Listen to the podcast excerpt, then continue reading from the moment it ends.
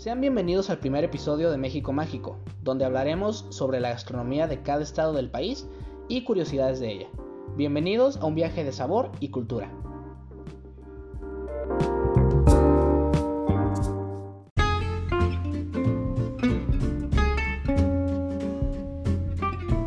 Empezaremos por Jalisco, por el cariño que le tengo ya que yo soy de ese estado y creo que conozco un poco del tema.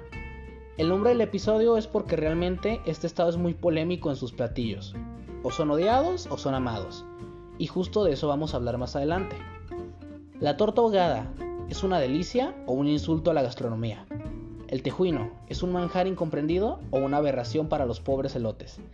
Eh, vamos a descubrirlo más adelante.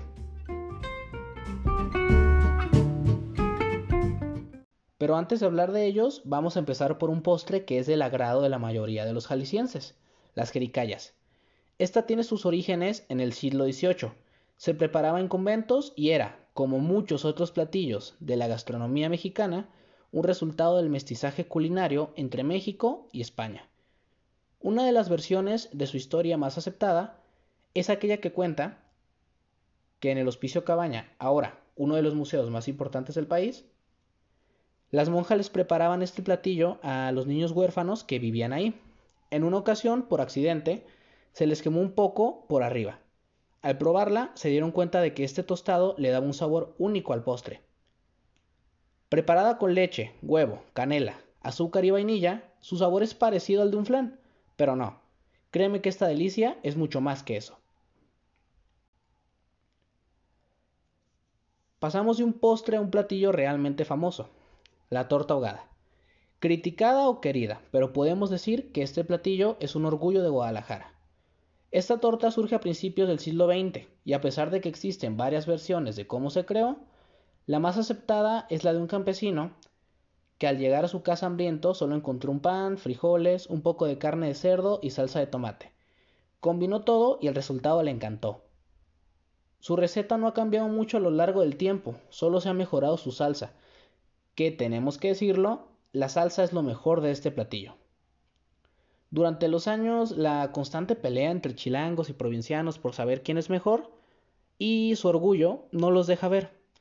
Si tú no eres de Jalisco y dudas de la riqueza de la torta ahogada, ven a comprobarlo. Te recomendamos El Güero, uno de los restaurantes más clásicos y deliciosos de Guadalajara. Ignora los chilangos y su torta de tamal y ven a probar este virote remojado. Y si te preguntas con qué acompañar esa torta ahogada, bueno, la duda me ofende. Como buen jalisquillo, con un buen tequila. Esta bebida alcohólica es el símbolo más representativo de Jalisco y de todo México. La Perla Tapatía presume de tener el mejor tequila en el mundo, y claro, como somos todos unos alcohólicos, hay un municipio que lleva ese nombre. En Tequila, miles de turistas lo visitan para observar su preparación y obviamente disfrutar de unos buenos shots. Pero, ¿Cómo surgió esta obra de arte jalisciense? Una de las historias más aceptadas remonta al siglo XVI. Durante una tormenta eléctrica, un rayo cayó sobre los cultivos de agave y los incendió. Gracias al calor del fuego y el vapor, los agaves comenzaron a liberar una miel con un olor dulce y agradable, lo cual llamó la atención de los nativos y al probarlo les producía euforia y un estado de relajación, a lo que ahora conocemos como andar pedo. Silo tras silo se ha ido perfeccionando la industria del tequila. Y como puedes adivinar, Jalisco tiene las tequileras más importantes. El agave, antes de convertirse en tequila, pasa por diversos procesos, pero dos de los más importantes son la fermentación y el añejamiento, que sin duda le dan ese sabor que tanto nos encanta. Tequila 100% agave, tequila blanco, abocado, reposado o añejo. No importa cómo sea, existe una gran variedad si vienes a Jalisco, no olvides pasar por tequila a probarlos. Después de esa borrachera, gracias a ese tequila, cabe aclarar, nuestro podcast no es una mala influencia. ¿Qué te parece curar la cruda con un delicioso plato de carne en su jugo? Esta es otra de las joyas culinarias de la perla tapatía. En lo personal es mi platillo favorito. Se trata de uno de los guisados más populares en Jalisco, elaborado con bistec de res cortado muy fino, después se fríe tocino y cebolla escambray, de ahí se agrega una salsa de tomate, de preferencia picante, y se sirve con frijoles de la olla. Tan solo con nombrártelo se te antoja, pero ¿de dónde nace esta maravilla? Este platillo es originario de Guadalajara y para ser más específicos, en el mercado San Juan de Dios. Entre finales de los 60 y principios de los 70 se dice que la gente comenzó a ir porque era el único local que abría hasta la madrugada, y vaya que era utilizado por aquellos que salían de fiesta. Una versión también cuenta que su fundador era que su fundador era Roberto de la Torre, el cual es originario de Acatic, Jalisco, y por suerte trajo este manjar a Guadalajara. Como dato curioso, el restaurante Carnes Garibaldi tiene el récord Guinness al servicio de alimentos más rápido de la historia, en donde la carne en su jugo fue servida en tan solo 13.5 segundos. Algunos le llaman comida para pobres, pero te lo decimos nosotros, más bien pobre de ti si no vienes a probar este platillo. Pasamos desde una torta al tequila, desde un flan llamado jericaya hasta un plato de carne con frijoles. Para cerrar con este episodio vamos a hablar sobre el tejuino, el sueño de algunos, pesadilla de muchos otros.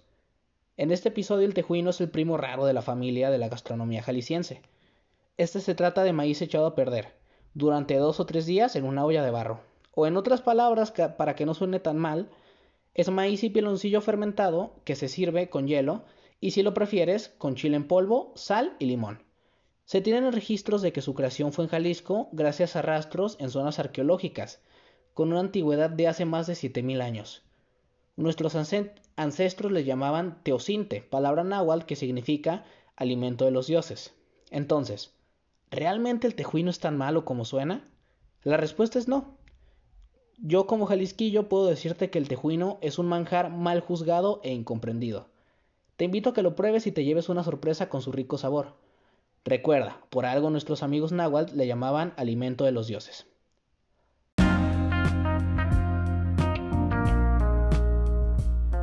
Eso es todo por hoy. Eh, es un podcast cortito, pero así pienso hacer cada uno. Eh, gracias por escuchar México Mágico, soy Oscar Aranda y nos vemos en el siguiente episodio, Amante de la Comida.